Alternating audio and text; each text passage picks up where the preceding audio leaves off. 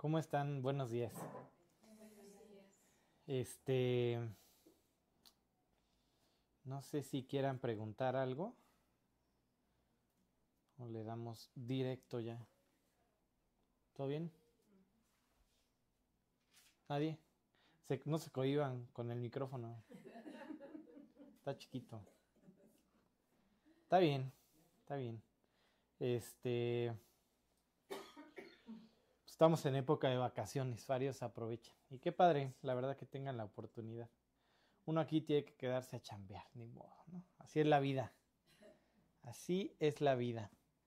Pero bueno, este, hoy vamos a ver un estudio que lo veo necesario. Este, vamos a hablar fuerte. Bueno, ya me conocen, ¿no? O sea, no, no, no escondo cosas, pero, pero creo que a veces es, es tan necesario, pues, pintar límites en nuestras vidas, este, ser completamente sinceros. No, no vamos a, a crecer por emociones. De hecho, acabamos de conocer una persona que estuvo 10 años, 10 años en una iglesia limpiando el vómito de las personas. Literal. No estoy este, hablando cuentos, no, literal se dedicaba a eso, a eso servía. Porque pues hacen un show ahí tremendo y mira, las emociones llaman. No es como que, ah, ya se va a dar cuenta. En algún punto pasa, sí, tal vez las circunstancias, los problemas te hacen darte cuenta que tal vez aquello en lo que estabas, pues no está tan correcto. Eh, sin embargo, pues imagínate, 10, 10 años, 10 años en una iglesia donde te invitan a, mientras más se vea en tu persona que hablas raro, que te tiras al suelo, más santo eres, ¿no? Y lamentablemente este tipo de lugares están llenos. O sea, lamentablemente cuando le ofreces a, la- a las personas un lugar por emociones, se llena. ¿Por qué? Porque nos gusta el resultado, no nos gusta el proceso. Nos encanta, o sea, si te ofrezco un título universitario en este momento, firmado por la CEBO, quien sea que tenga que firmarlo, sin haber estudiado, la mayoría me lo va a aceptar. O sea, la idea es, nos encanta el resultado.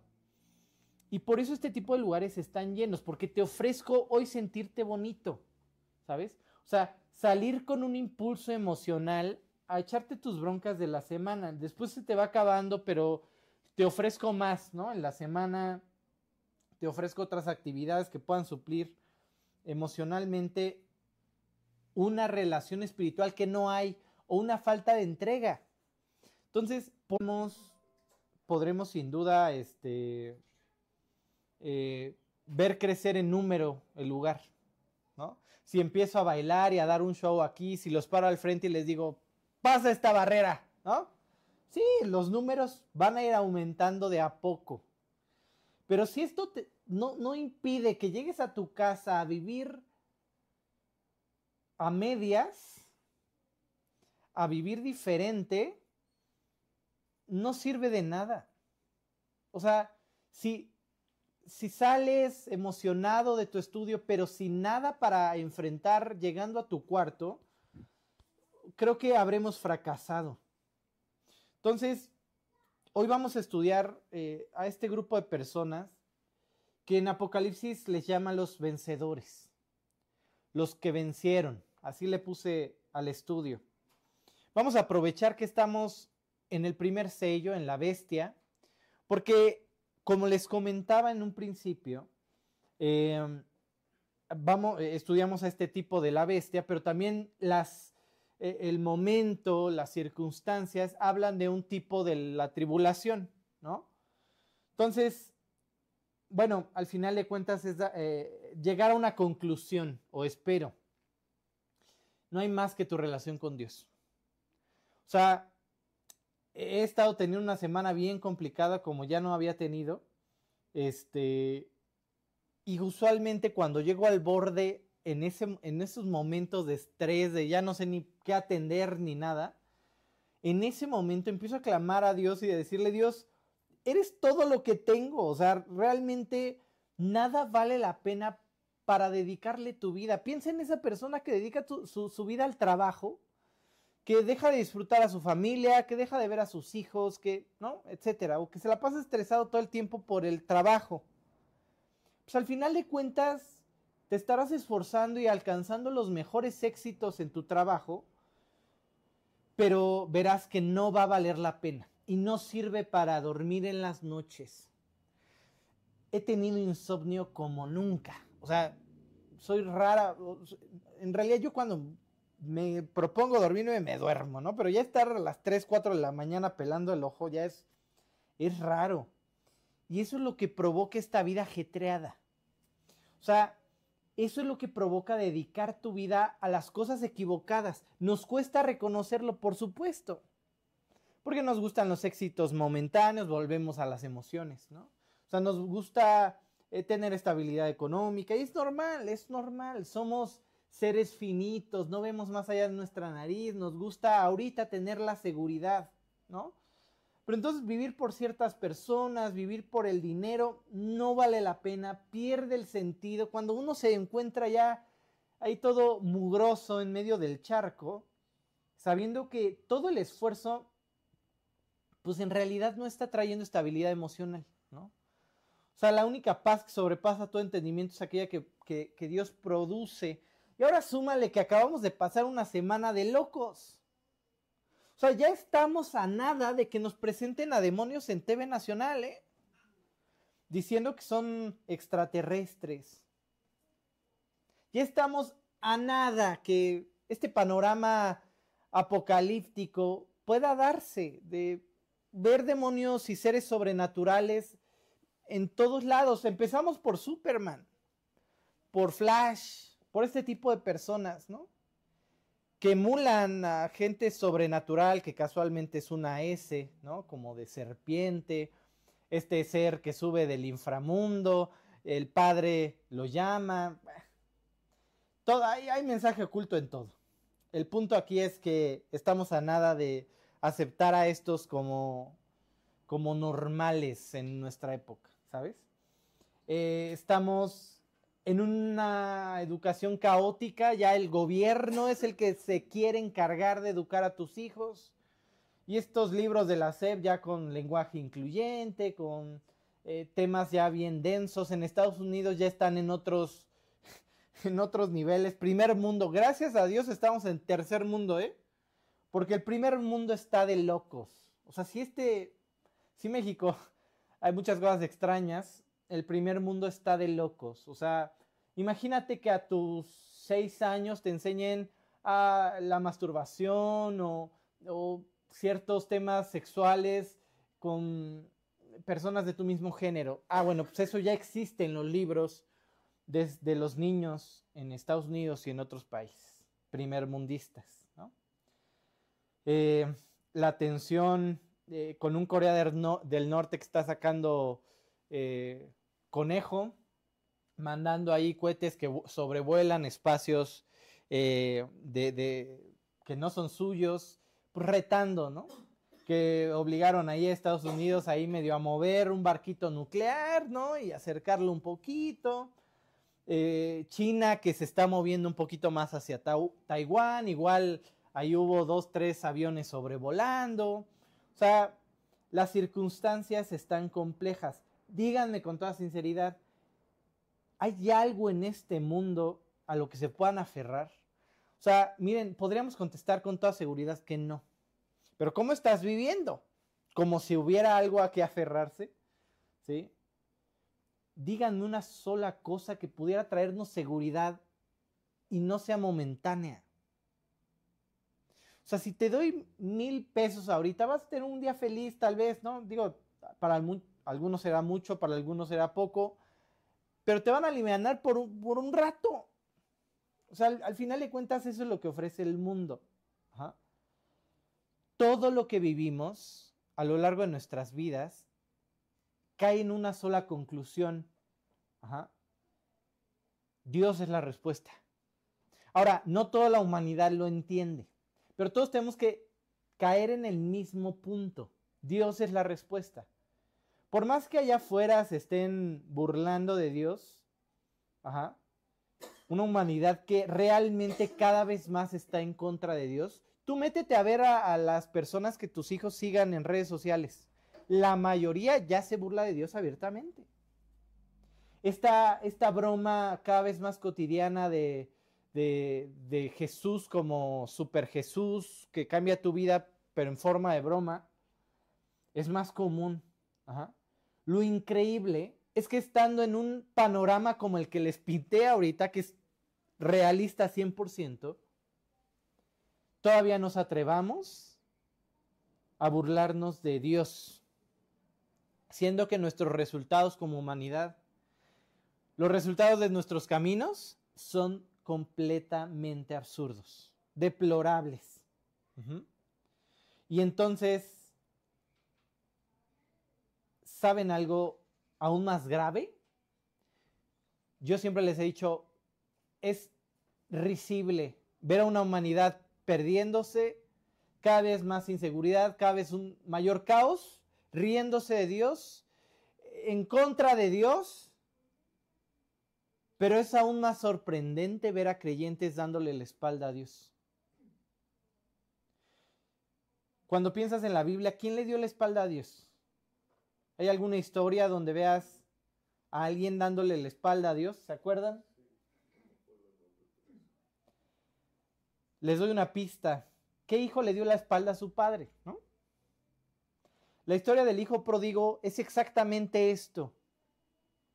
O sea, es un Israel que agarra sus triques y se va. Es un creyente que después de gozar las delicias de estar con el Padre, le da la espalda al Padre. Y esto es más común en, los creyentes de lo que te imaginas. ¿sí? Ya estuvimos hablando de la apostasía. Pero cuando escuchas hablar este tipo de mensajes, a veces podríamos poner nuestra confianza en, no, ya llevo muchos años en Cristo, ya disipulo gente, ¿no? Este, no sé, lo, que quieras pensar. Y lo tomamos como un estudio más. Pero ¿saben cuál es la, eh, la idea de estudiar este tipo de temas? Nos puede pasar. Podemos ser el siguiente, que le dé la espalda a Dios y se vaya a comer comida de marranos como el hijo pródigo. Podemos ser el siguiente. Esta es la idea. Tenemos toda la capacidad de echar a perder nuestras vidas. ¿Sí? ¿Cómo comenzó todo con Israel? En este periodo que se parece mucho a la tribulación, ¿cómo comenzó todo?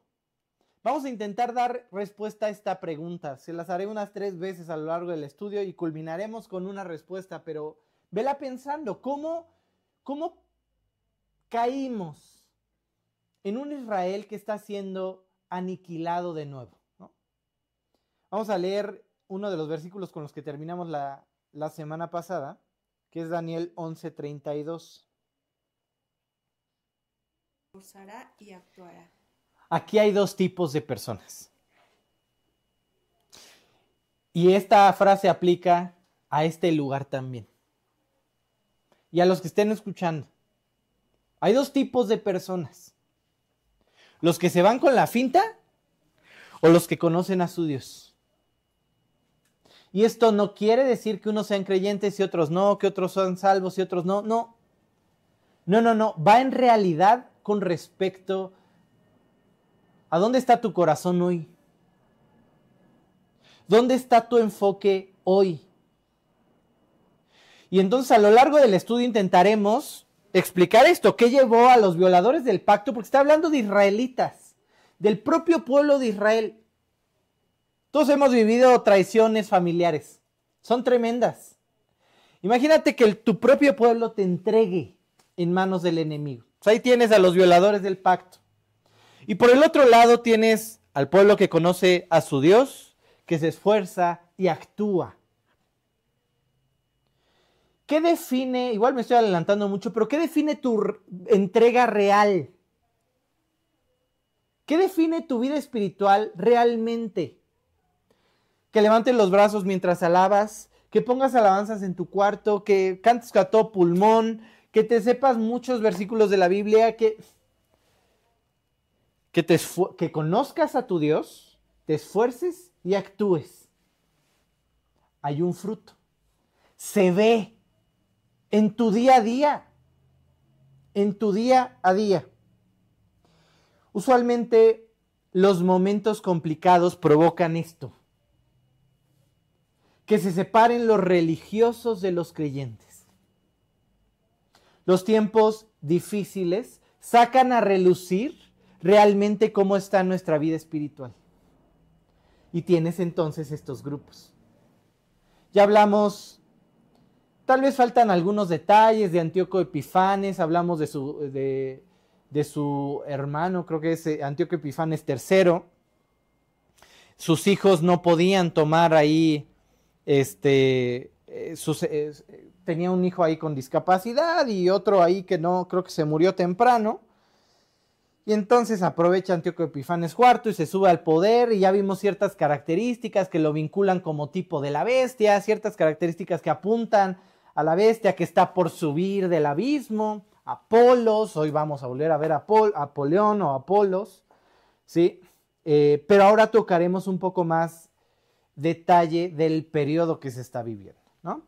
En la que sigue les puse, ahí está don Antíoco, que tiene estos, estas ideas expansionistas, se va contra los Ptolomeos, ya hablábamos que están al sur, y entonces en sus aires de, de grandeza, que se va hacia Antioquía, hacia Egipto y quiere conquistar y por fin acabar a los Ptolomeos. Y se encuentra con Papilio, Gallo Papilio. Y Gallo Papilio le entrega un escrito y, le dice, ¿sabes qué, compadre? Bájale tres rayitas, porque aquí el que, el que manda es el imperio romano. Y literalmente, bueno, Antíoco le responde que va a ir a consultar. Y literal agarra un palo, papilio, le dibuja un círculo y le dice, si tú sales de ese círculo, se va a entender que no estás de acuerdo con el imperio romano. Pues le dan un zap y lo sientan. Y entonces ya viene enchilado.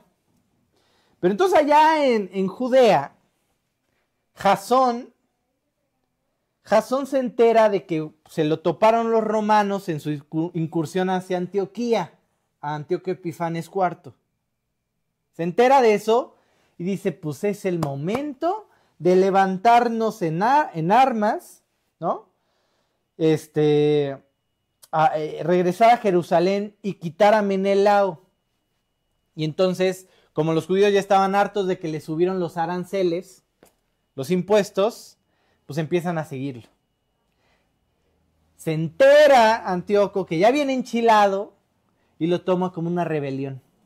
Y entonces se, se desata la época más, una de las épocas más sangrientas de la historia de los judíos.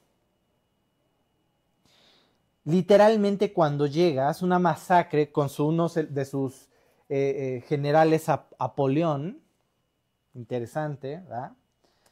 Apoleón mata a unos 22 mil, así de primeras.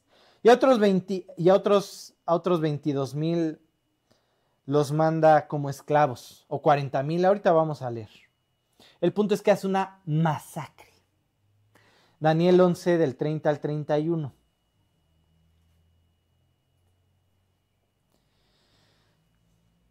Porque vendrán con él naves de Kitim. ¿Ya?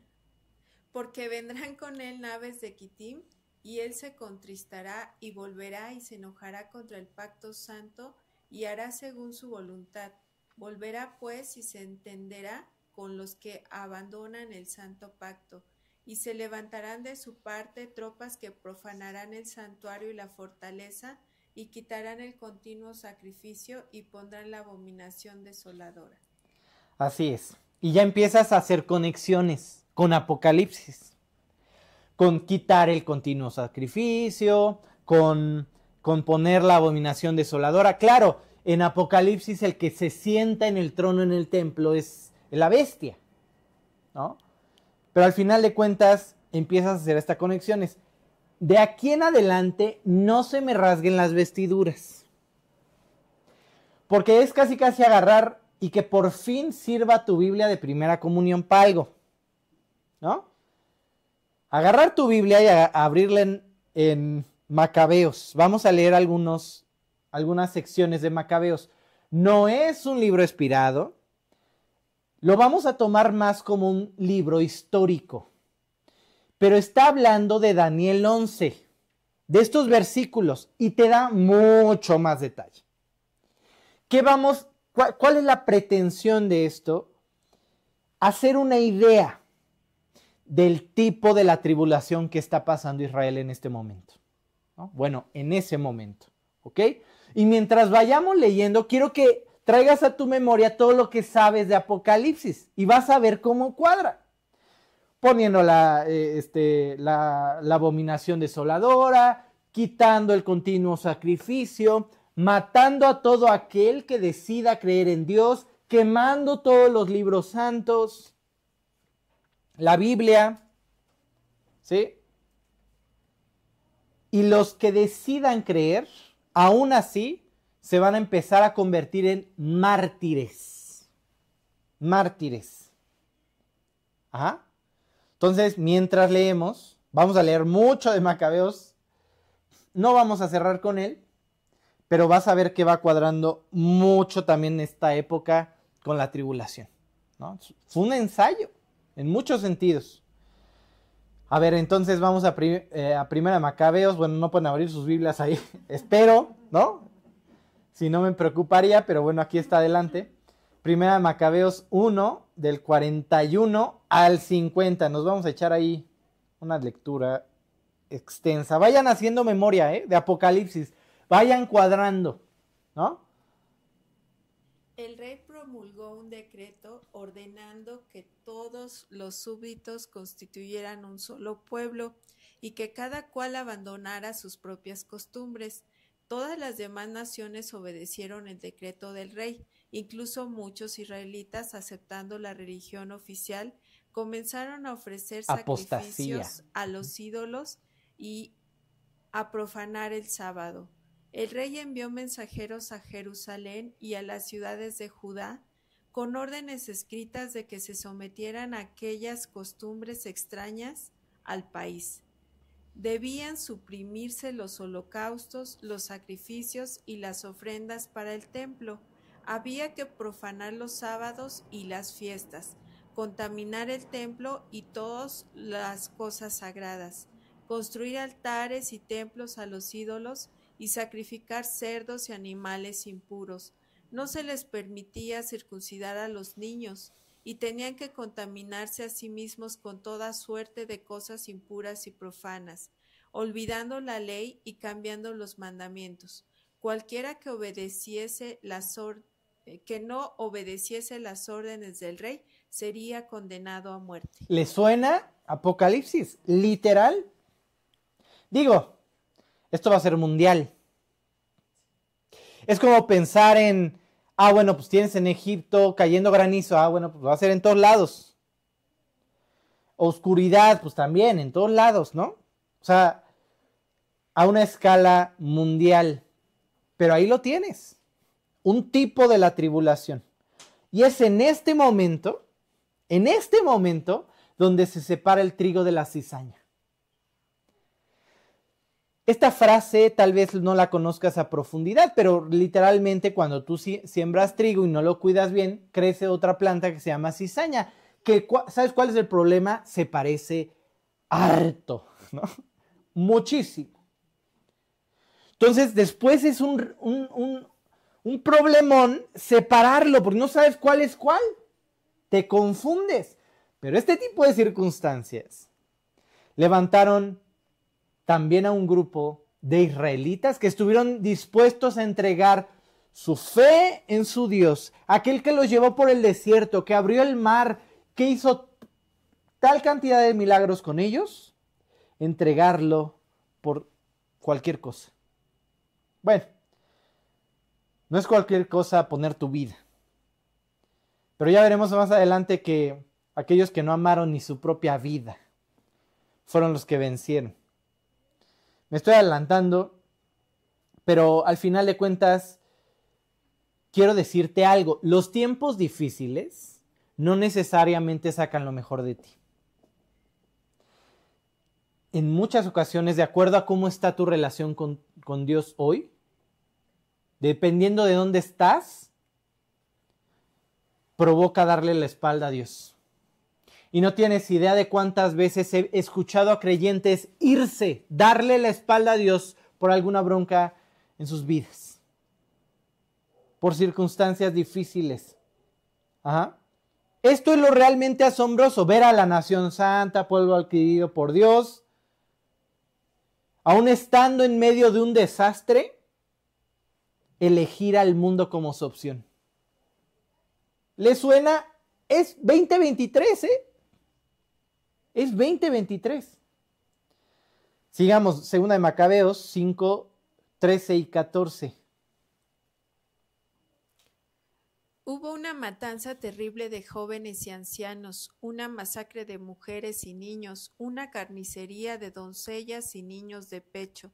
Tan solo en tres días hubo ochenta mil víctimas, cuarenta mil murieron asesinados y otros tantos fueron vendidos como esclavos. Solo en tres días. ¿Te imaginas la escena? Imagínalo. Y yo les preguntaría, ¿querrían vivir esos tiempos? La respuesta es lógica, es no. Si no es tan lógica, pues sigamos leyendo Macabeos, ¿no? Ahorita vamos a seguir leyendo Macabeos. Pero es asombroso que para allá vamos, ¿eh? O sea, para este tipo de, de momento, de circunstancia, para la tribulación, para allá vamos. ¿Te gustaría vivir un momento así?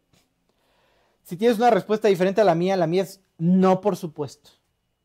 Y confío de todo mi corazón y creo que, que por eso Dios nos guardará de la hora. ¿Sí?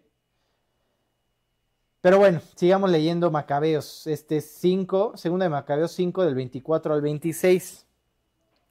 Envió el rey a Apolonio, jefe de los mercenarios. Apolos, que está por subir del abismo jefe de los mercenarios misios, al frente de un ejército de 22 mil soldados, con la orden de degollar a todos los adultos varones y vender a las mujeres y a los niños. Llegando a Jerusalén, Apolonio, fingiendo tener intenciones pacíficas, esperó hasta el sagrado día del sábado. Entonces, mientras los judíos descansaban, dispuso que sus tropas hicieran un desfile militar y a todos los que salieron a ver el espectáculo los hizo matar allí mismo. Luego recorrió con sus tropas la ciudad y dio muerte a multitud de gente. O sea, eso de Tlatelolco no se les ocurrió ahí, ¿me explico? No hay nada nuevo bajo el sol. Y uno ahí va, ¿no? Al desfile del 16 de septiembre, ¿no? Ahí, ah, qué padre. Pues, cuando en cualquier momento voltean sus armas y si no, si no somos útiles, vámonos. Pero esta es la idea. Tienes a judíos empatizando con la época. Que salen a las calles a aplaudirle al ejército, a decirle, wow, qué poderoso eres Santiago Epifanes IV, Apolión, wow, cuánta fuerza, ¿cómo que me vas a matar? Eso pasa con el pecado, eso pasa con el mundo, siempre, sin excepción. Porque el ladrón no viene sino para hurtar, matar y destruir no solo te mata, sino que te destruye. Y esta es la idea. En esta época, en esa época que estaba viviendo Israel, surgen dos tipos de personas. Ya no está el tibio. Al tibio, al tibio lo escupo de mi boca. Ese no sirve, ¿eh? Ahorita vamos a ver quién es el tibio. Pero en esta época, en las circunstancias complejas, sacan a relucir realmente cómo está tu corazón, frío o caliente, y ahí están los dos grupos. Y no solamente tienes el símil de la tribulación en la época, sino que también tienes al símil de un grupo. Un grupo de personas llamados vencedores. Este grupo de personas que cuando comenzaron a ver todo lo que estaba pasando a su alrededor, se aferraron al Dios que conocían. ¿Y sabes qué hicieron? eh, impulsados por un cuate, un sacerdote ahí que obviamente no estaba de acuerdo con todo lo que estaba pasando en, en, el templo. Ahí se agarra aguamazos con unos y la, la, la. Entonces Matatías junta un grupo de personas y salen hacia el desierto. Salen hacia el desierto y comienzan la famosa rebelión de los macabeos. ¿Qué es lo que cuenta estos libros? Vamos a leer el 52 y 53, igual de segunda de Macabeos 5. Qué extraño decir Macabeos. Bueno, bueno. Segunda de Macabeos 5, de 52 al 53. Si me mandan a llamar, no se espanten. Pero verán que da visión de lo que estaba, estaba pasando en, en Daniel 11. ¿Sí? Ok. Muchos del pueblo abandonaron la ley y uniéndose a ellos causaron tales daños al país que obligaron a los israelitas fieles a esconderse en toda clase de refugios. Ahí tienes los dos grupos. ¡Qué increíble! Unos persiguiendo a los suyos. Les valía con tal, con tal de seguir disfrutando del mundo griego. ¿Ah? ¿Y los fieles? Los fieles se fueron a esconder a las cuevas. ¿No? Y vuelvo a preguntarte lo mismo que te pregunté al principio. ¿Qué los llevó a cada grupo a donde estaban? Ya sea en la cueva o disfrutando del mundo griego. Siendo que había cientos de cadáveres a su alrededor. ¿Te imaginas? Poder seguir disfrutando tu vida, llevar tu marranito al templo siendo que te acabas de enterar que mataron al vecino. Hay gente así que puede vivir en su pecado, mira, ahí a sus anchas. Vamos a empezar por este grupo. ¿Qué crees que los llevó a aceptar esto? A dejar a su Dios a la primera. Hay muchas respuestas. Sí, muchas nos vamos a enfocar en una, en lo que nos hace tibios, esconder nuestros pecados. Caras vemos, relaciones personales no sabemos. Podemos estar llorando en este momento todos. Pero yo no sé si venía reclamándole a tu esposo porque llegaron tarde. Si no se quería levantar, si ayer explotaste con tu esposa, con tus hijos y gritaste a todo pulmón y fuiste logro. Si estabas buscando cosas inapropiadas, ¿no? En tu celular. Yo no sé cómo está el trato con tu papá o con tu mamá. ¿Qué tan déspota eres? ¿Cuánto los humillas con tus comentarios? Yo no sé si vienes aquí habiéndote peleado con tus familiares sin querer perdonar? Habiendo guardado cosas en tu corazón contra alguien. No tengo idea. ¿Caras vemos? Relaciones personales no sabemos. Y miren, a lo largo de mi vida espiritual y de dar consejería, pero también de conocerme, me he encontrado con algo trágico. Son mayores las personas que deciden aferrarse a ese modo de vida y no enfrentar. La mayoría de consejerías matrimoniales termina en acusar al de al lado. El 90% o súmale más. Pero es lamentable que la mayoría de los creyentes nos cueste tanto trabajo enfrentar nuestra propia vida. Eso, eso nos vuelve tibios. ¿sí? Piensa, piensa en esta escena. Antes de que Antíoco llegue, antes de que Antíoco llegue a arrasar a los de Jerusalén, ahí está el religioso con su corderito. Va hacia el templo, al sacrificio diario. Que todos me vean, que todos los vagabundos están alrededor, vean que yo sí soy santo. Yo estoy guardando la ley. Me estoy llevando a mi, a mi corderito a sacrificar soy mejor que ellos. Ah, pero cuando voltean a ver los sacerdotes, esparzo monedas a la viuda, al débil, al necesitado. Pero de pronto, antes de llegar a sacrificar a mi ovejita, digo, estoy haciendo ahí un ejercicio mental, llega Apolión a prohibir este tipo de cosas y a decirme que en lugar de un cordero, tiene que ser algo que mancille el nombre de Dios, el templo, el altar, un puerco. Y ahí tienes a la misma persona religiosa llevando su, puerco al sacrificio. Ahora hacer todo lo que Antíoco quiera, todo lo que el mundo quiera. ¿Sí? Ahí tienes, ahí tienes a esa mujer religiosa. Delante de todos es una mujer virtuosa. Pero estando en casa, no baja de menso al marido. En medio de las alabanzas que pone a todo volumen, volumen en su casa, lo único que se escucha son sus gritos. Se la pasa interviniendo en el matrimonio de sus hijos, con sus nietos, eh, siendo non grata en ciertos lugares. Se resiste a seguir su vida sexual con su esposo y súmale, ¿es congruente? ¿Es este que iba con su cordero y después agarró un puerco? No es congruente. No tiene sentido.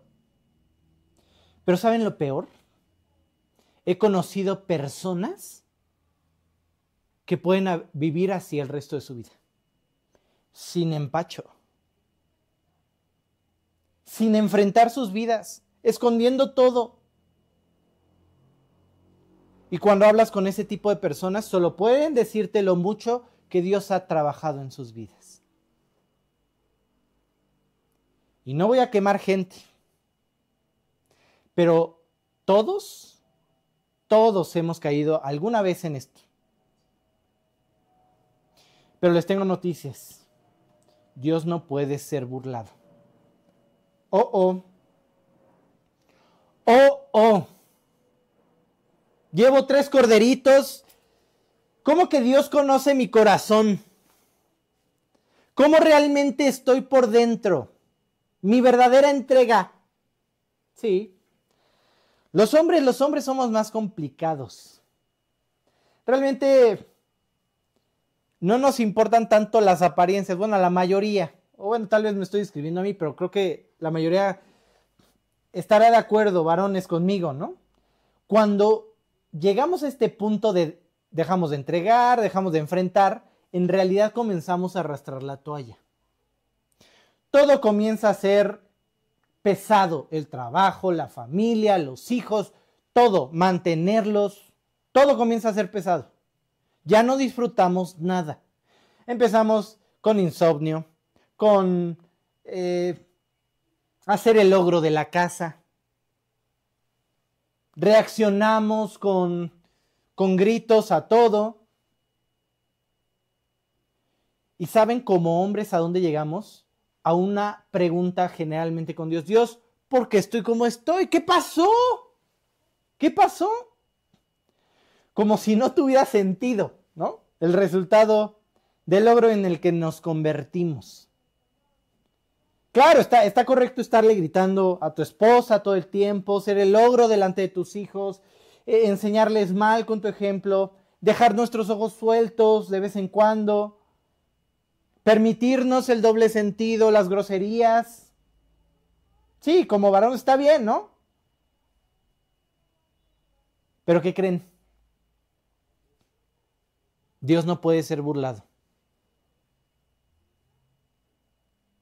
Dios no puede ser burlado. No podemos engañarlo. Y por más que nos eh, dediquemos adelante de las personas, mostrar la mejor cara, Dios no puede ser burlado y es el que cuenta. Vamos a leer Gálatas 6, 7. No os engañéis, Dios no puede ser burlado Pues todo lo que el hombre sembrare, eso también segará. Y punto. ¿Cómo, está, ¿Cómo estás realmente? No nos vamos a empezar a confesar aquí, ¿no? No es el punto. Pero es que hay una voz en tu cabeza que se llama conciencia que grite con más intensidad como en mi cabeza. Te lo dije. No está bien que estés haciendo esto u otro. O esto otro. No va por ahí. ¿Cómo están tus relaciones? Con tu esposa, esposo, hijos. ¿Cómo están? No estamos hablando de tu esposo. No vuelvas a caer en la misma treta. No. Me hicieron, me trataron, me dijeron, pienso que no. Te vuelve tibio. ¿Por qué no entregas? ¿Por qué no limpiamos nuestro corazón? Hay ciertas, este, bueno, eso, me lo guardo para el final. Pero al final, en, este punto, no es lo que creamos ser. Es lo que Dios sabe que somos. Y les tengo noticias. Como Dios no puede ser eh, burlado, sabe dónde realmente estamos. No hace falta esconderse. Si lo piensas, es un gran alivio. Ya no tengo que sacar músculo delante de todos y hacerme el perfecto. No, no se trata de eso. Dios no te lo pide. Dios sabe cómo estás realmente. ¿Sí?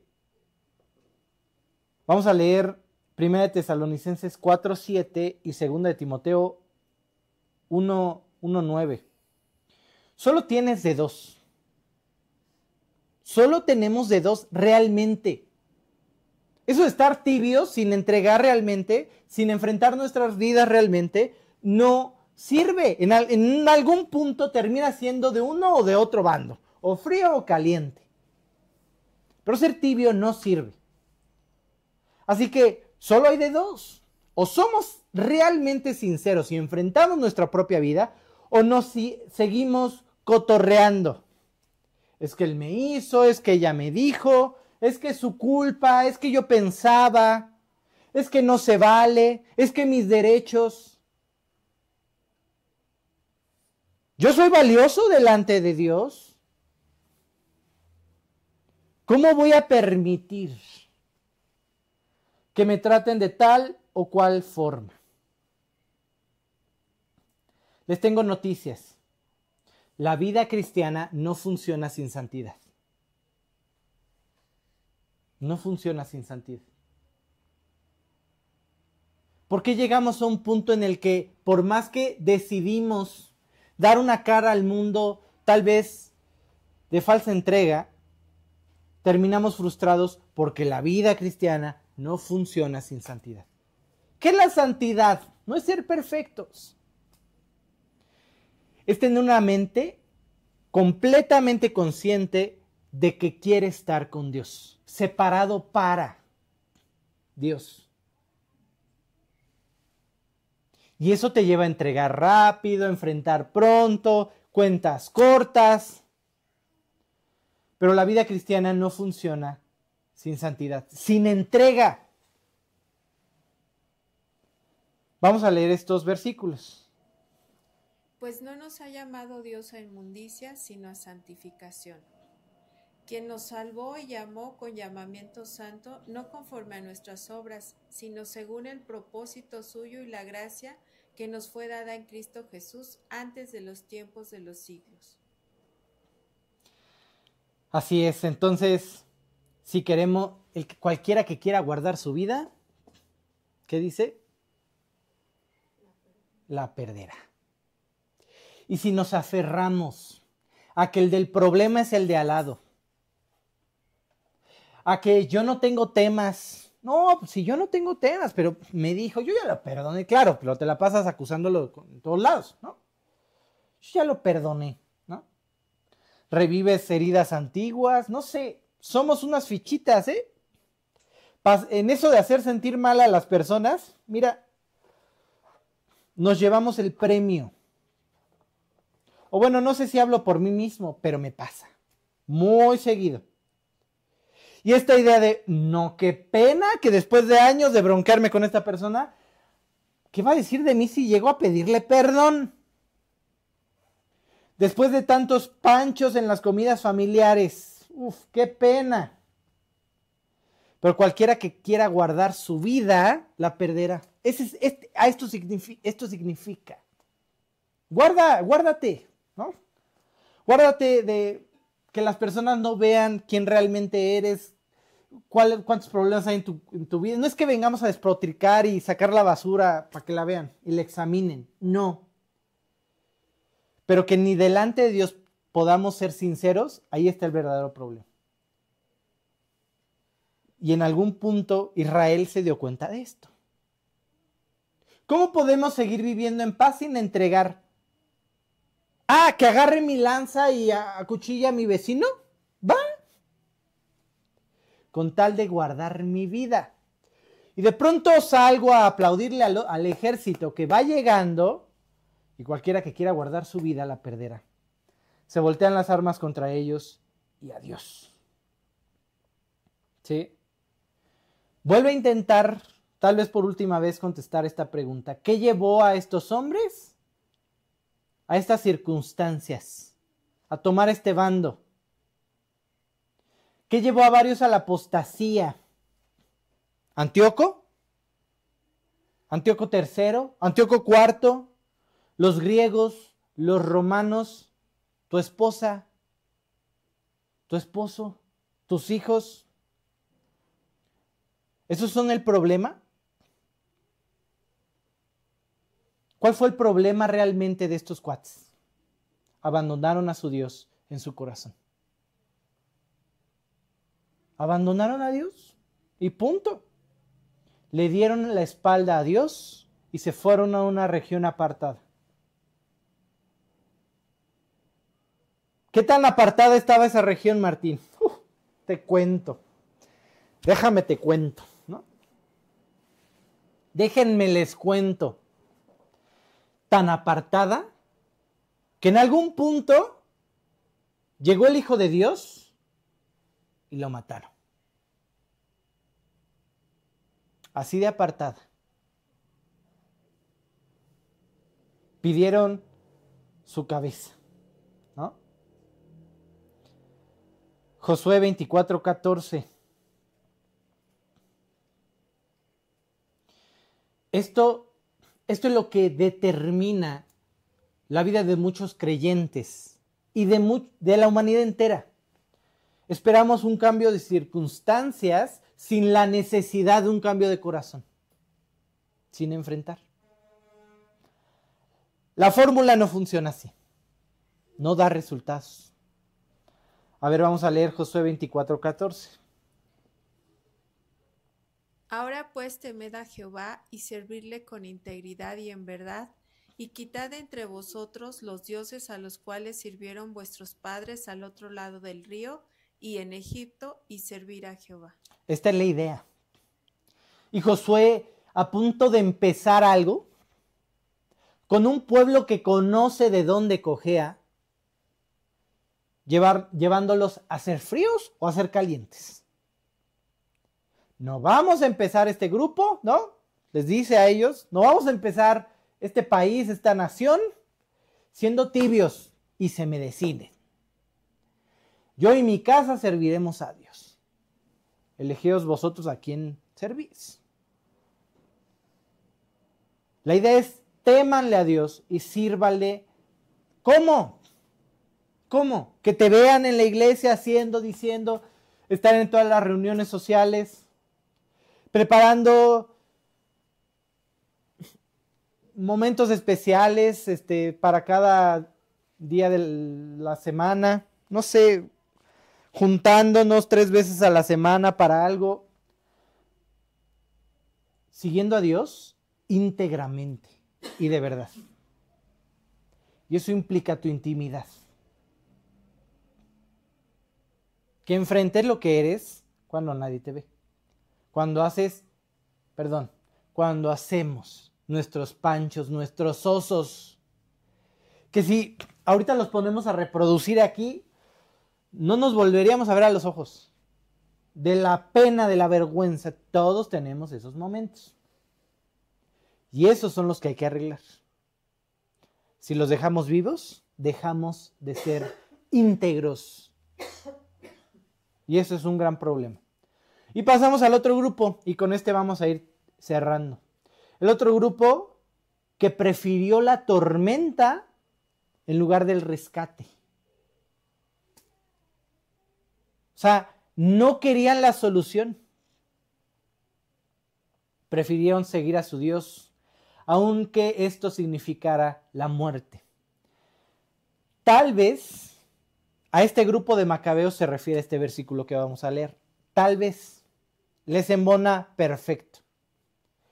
Hebreos 11:35. Regresamos a nuestra Biblia habitual.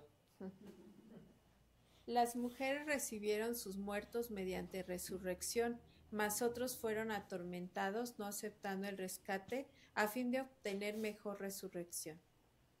Fueron por lo eterno. Hay actitudes que podrían cambiar tu ahorita, tu momento, pero que no son correctas. Siempre les he contado esta historia, pero creo que ejemplifica perfecto el quiero el resultado ya. Ah, pensemos en un fruto a futuro.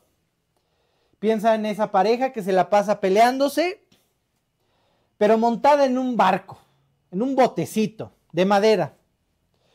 La esposa intentando decirle al esposo cuánto la ha humillado y el esposo callado, ¿no? Como siempre. Nada, no es cierto. Gritando, haciendo, despotricando, levantando heridas pasadas y cada uno exponiendo su, su punto. La conversación no va a menos, porque no se está arreglando nada. Se gritan cada vez más, hasta el punto en el que uno de los dos saca su escopeta, le apunta al fondo de la barca y dispara. Es así. Ok. Como quieras, está bien. Pero los dos nos hundimos. Y muchas veces queremos esto, queremos ya, que este cuate entienda ya, que esta señora entienda ahorita, que la circunstancia cambie ya. Pero hubo un grupo de personas que estuvieron dispuestas a darlo todo, todo, sin esperar nada a cambio. Todo por su Dios. Este grupo de personas agarraron sus triques a sus hijos, imagínatelo. Estás en tu casa con todas tus comodidades, tratas de suplir todas las necesidades de tus hijos. Hasta en desmedida, todo lo que tú no tuviste, que yo lo tenga. Y de pronto agarras a tus hijos, ya deja tú ir a vivir debajo del puente. Te vas a vivir al desierto, con temperaturas extremas, sin agua, pero con una intención clara en el corazón. Seguir a Dios. Honrar a Dios. Lo importante para ellos era su comunión con Dios. Es ser un corazón sincero buscando a Dios. ¿Qué más allá de clamar por auxilio? Ya que esto pare. ¿Cómo puedo seguir sirviéndote, Dios? ¿No? Qué increíble. Hasta esperar aquel momento en el que el Mesías apareciera para imponer justicia. Ahí se mezcla un poquito esta entrada triunfal de Jesús en Jerusalén con palmas. Estos saduceos tienen todavía esta idea macabea de, un Jesús que viene a pisar a los romanos. Se perdieron un poco en el camino, tal vez, pero entiendes un poco por qué los sumos sacerdotes eran así, ¿no? Tan estrictos en ese sentido, ¿no? Querían volver, lo que, volver a vivir lo que pasaron con los macabeos en esa época. Pero la idea es esta me voy a vivir al desierto con tal de seguir sirviéndote Dios y en espera de tu pronto auxilio. Y ahí entra el poner la otra mejilla. No, eh, nunca me ha gustado esta frase de somos, ¿cómo dice? Somos creyentes no mensos o algo así dicen, ¿no? Mansos no mensos, ¿no? Pues sí, no, confunde a varios. Porque a mí me pican la cresta y reacciono, pico, ¿sabes? O sea, me defiendo. Pero muchas veces el en medio de las circunstancias donde te están sobajando, donde está pasando, y ser el pacificador y esperar a Dios para que actúe, habla de dónde está tu confianza. El esposo, la esposa que reacciona con gritos, es alguien que quiere cambiar a masazos a su pareja, que no espera en Dios. ¿Sí? Y entonces, bueno, ahí tienes esta, esta cultura que se va al desierto para aprender. Apartados de esa región donde les impiden seguir a su Dios, que tienen voces extrañas, ¿les suena? Dios sacó a su pueblo a dónde? Y mientras vagaba en el desierto, la única voz que había era la de Dios. Eso se pretendía para que estos entiendan y aprendan a seguir al pastor. Entonces ahí tú tienes a los macabeos yéndose también al desierto. Ajá. Atesoraban la palabra de Dios como todo en sus vidas. Ahorita vamos a leer tal vez uno de los versículos que eran eje para ellos. Tenían un, lugar llamado Scriptorium, donde se encontraron varias mesas ahí de, arcilla grandes y tinta, porque se ponían a transcribir como locos la Biblia. Y mientras allá Antíoco Epifanes agarraba a todo aquel que leyera un libro santo, lo mataba y quemaba el libro, acá tienes a estos replicando. Yo les adelantaba en otros estudios y gracias a ellos tienes esto. Se encontraron los rollos del mal muerto, la la la, gracias a gente que se comprometió con su Dios y que hizo de la palabra de Dios su todo. Luego agarraban ese, ese manuscrito y lo llevaban a otro, a otro lugar. Ahí tienen la escena de Jesús leyendo en voz alta Isaías a toda la sinagoga. Esto se acuñó con los macabeos, porque no tienes tantas copias como para darle a cada uno. Uno se ponía de pie y comenzaba a leer las escrituras. 12, 20 personas escuchaban y luego de ahí iban a su casa a transmitir lo que habían escuchado. A enseñarle a sus hijos, a su esposa, a la familia que se encontraba ahí en el desierto a cómo era vivir piadosamente, de acuerdo a la palabra de Dios, no de acuerdo a cómo Antíoco y el mundo querían que vivieran. Y te decía, lo más seguro es que después de leer estos libros, terminaran leyendo Deuteronomio 8 del 2 al 3 para dar, darle sentido a lo que estaba pasando. No tiene sentido. Vendiste tu casa en Polanco y te fuiste al desierto a vivir. expones a tus hijos a morir deshidratados o por cualquier animal en el desierto. No es el lugar para llevarte a tu familia. Como varón, no piensas en eso. Pero estuvieron dispuestos a irse hasta ese lugar. Y entonces tú encuentras construcciones, chocitas, incluso canales alrededor del monte para llevarse agua potable o toda el agua que, venía de las pocas lluvias que habían. Habían hecho un migbar, un, un bautisterio ahí. Tal vez no con el mismo sentido que lo vemos, pero bueno, era su idea de purificarse para su Dios. ¿Sí? Y entonces agarraban estos versículos como eje de lo que estaban haciendo. Deuteronomio 8 del 2 al 3. Y te acordarás de todo el camino por donde te ha traído Jehová tu Dios estos cuarenta años en el desierto para afligirte, para probarte, para saber lo que había en tu corazón, si habías de guardar o no sus mandamientos. Y te afligió y te hizo tener hambre y te sustentó con maná, comida que no conocías tú ni tus padres la habían conocido, para hacerte saber que no solo de pan vivirá el hombre, mas de todo lo que sale de la boca de Jehová vivirá el hombre. Y esta es la idea. Nos fuimos al desierto para entender algo. No solo de pan vivirá el hombre. Lo importante está aquí.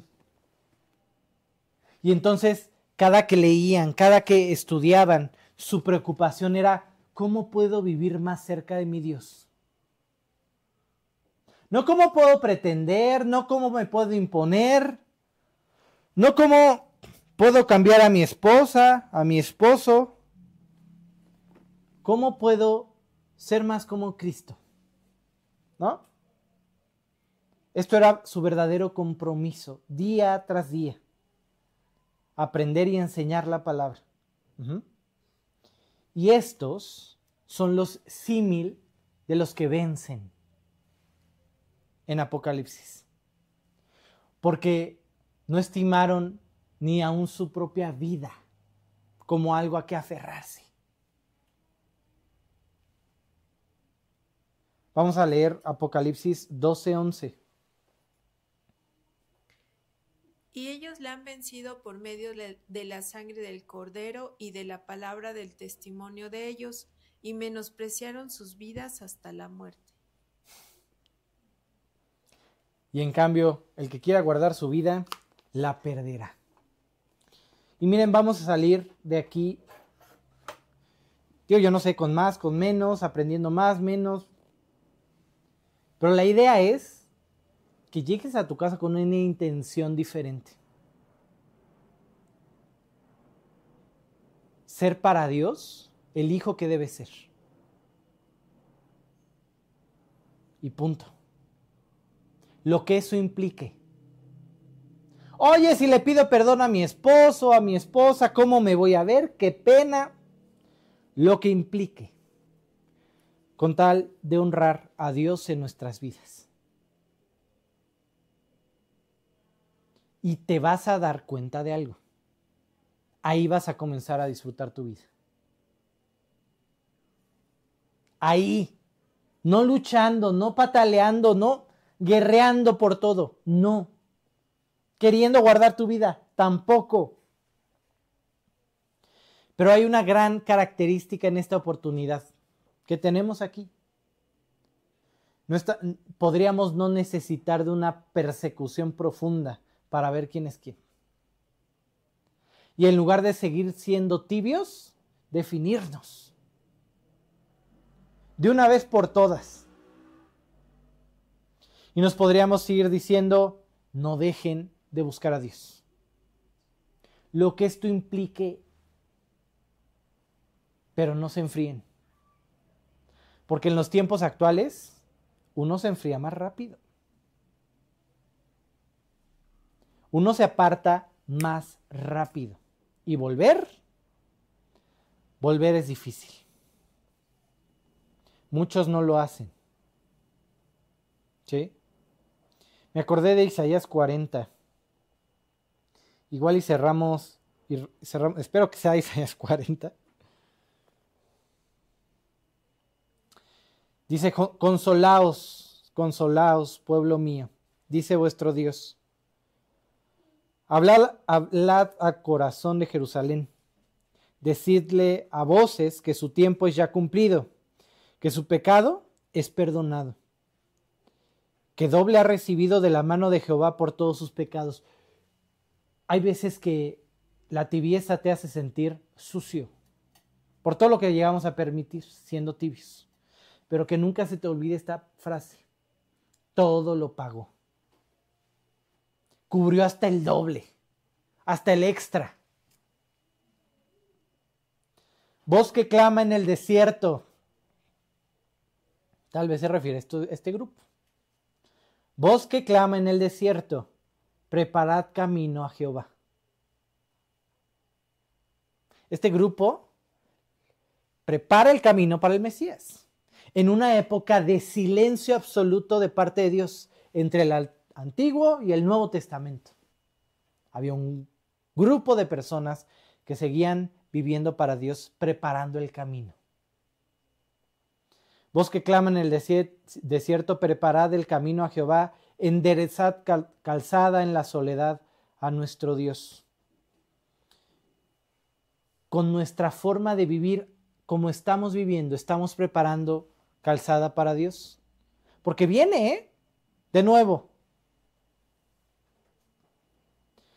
Y entonces, aquellos que estaban en el desierto, que se levantaban con el calor abrasador, que veían montaña tras montaña, Dios comienza a decirles, todo valle se ha alzado, bájese todo monte y collado, aplanarlo, y lo torcido se enderece, y lo áspero se allane, y se manifestará la gloria de Dios, y toda carne juntamente la verá, porque la boca de Jehová ha hablado.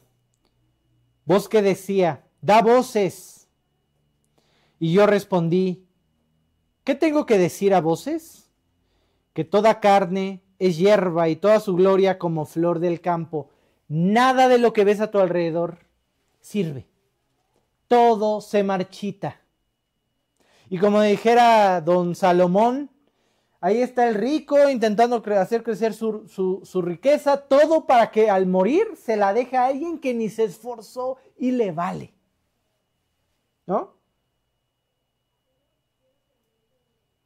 Dice, la hierba se seca y la flor se marchita, porque el viento de Jehová sopló en ella. Ciertamente como hierba es el pueblo Sécase la hierba, marchítase la flor, mas la palabra de Dios nuestro permanece para siempre. Y estos se aferraban, esos que estaban en el desierto. No tengo florecitas, no tengo un pasto verde, pero la palabra de Dios es la que permanece. Y ahí los tienes transcribiendo día y noche, día y noche, todos los rollos.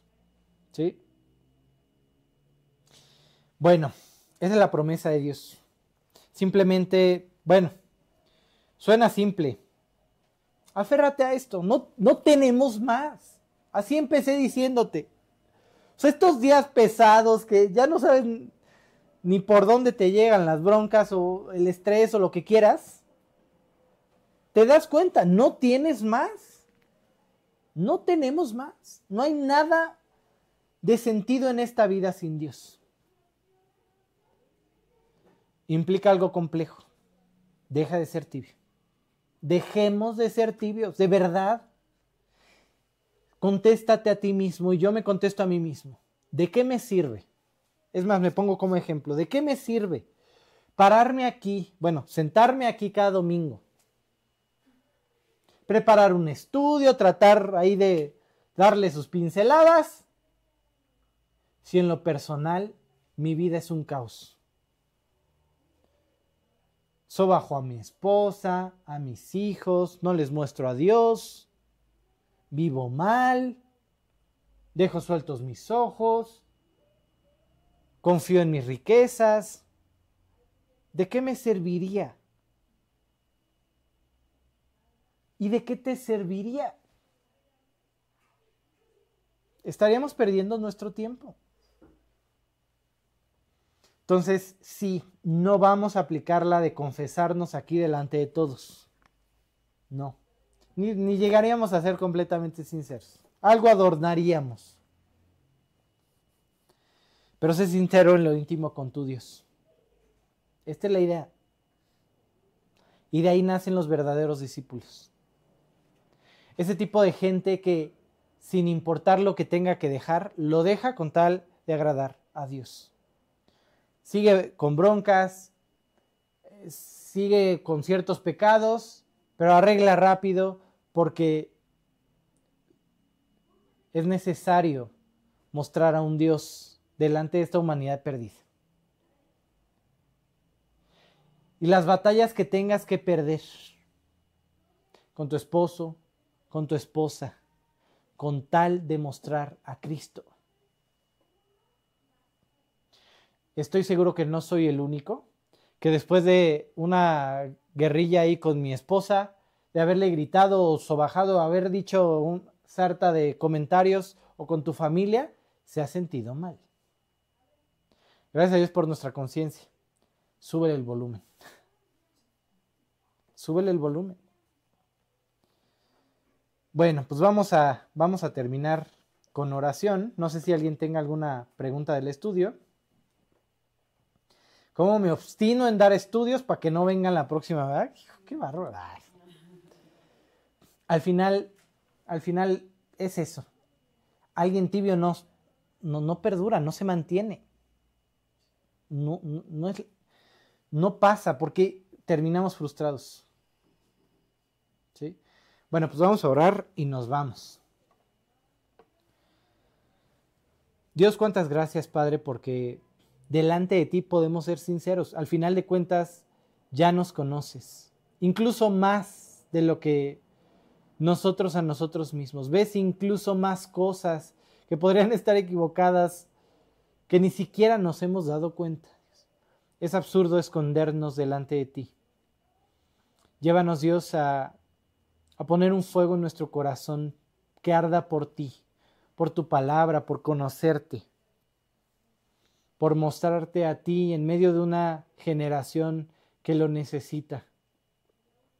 Y no importa, Dios, las batallas que tengamos que perder, eh, los perdones que tengamos que dar, que lo único que hay en nuestro corazón sea el anhelo de agradarte a ti.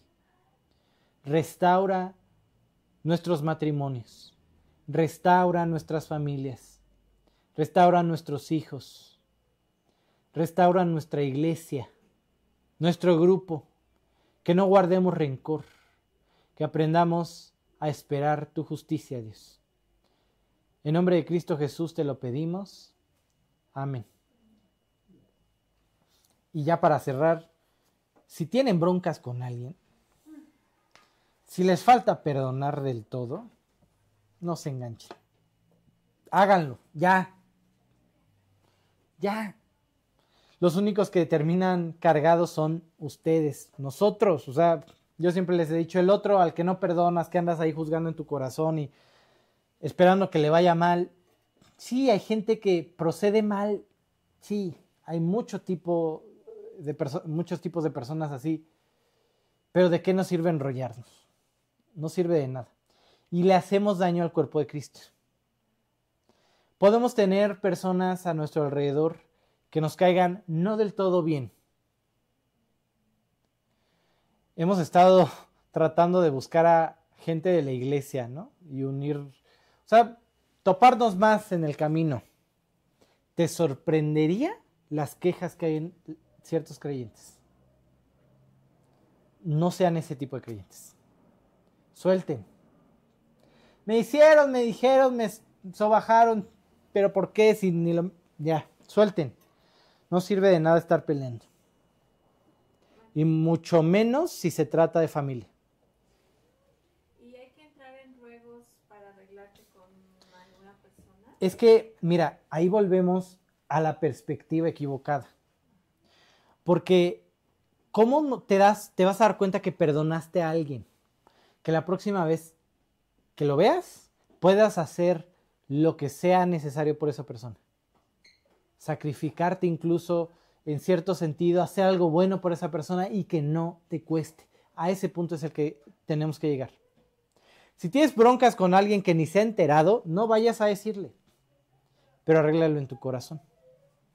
Pero si la persona no accede a arreglar Mira, hay relaciones que ya no, ya no regresan, pero es a lo que, te, a lo que voy, o sea, no, no tienes lo que demuestra que perdonaste a esa persona en tu corazón no es que vuelvan a ser amiguis.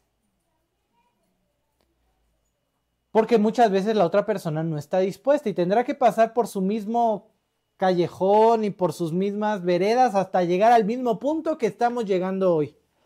El que quiera guardar su vida la perderá. Muera todo eso, perdónala. Lo que te va a decir que perdonaste de verdad es que estés dispuesto o dispuesta hacer lo que sea por esa persona. ¿Cómo sabemos que Dios nos perdonó? Se sacrificó a sí mismo. ¿Sí me explico? O sea, esta es la idea. El termómetro de tu perdón no es en realidad tu relación con la otra persona, es que tanto estás dispuesto a ver a esa persona la cara, a hacer lo que sea por esa persona, Sin importar recibir nada a cambio, sin importar inclusive que a cambio sea algo completamente contrario y te sobaje más y hable más, ahí está el hipócrita, ahí está lo que quieras. Entonces estos cuates estuvieron dispuestos a irse al desierto. Eso sí son broncas de verdad. Muchas veces nos enrollamos en un vasito de agua. Pero bueno, este, alguien más. Alguna vez alguien me preguntó, oye, tuve broncas con alguien y no sé qué, y tengo que hablarle y pedirle perdón. Y me acuerdo que, siempre me acuerdo de, este, de esto que contesté en su momento y le dije, no, no, mira, con que arregles en tu corazón. Pero no creo que sea del todo correcto esa respuesta. Porque lo que define que realmente perdonaste y, y, soltaste es que puedas hacer esa llamada. ¿No? Es que puedes agarrar a, tu esposo y decirle, ¿sabes qué? Sí, estoy actuando como un loco últimamente.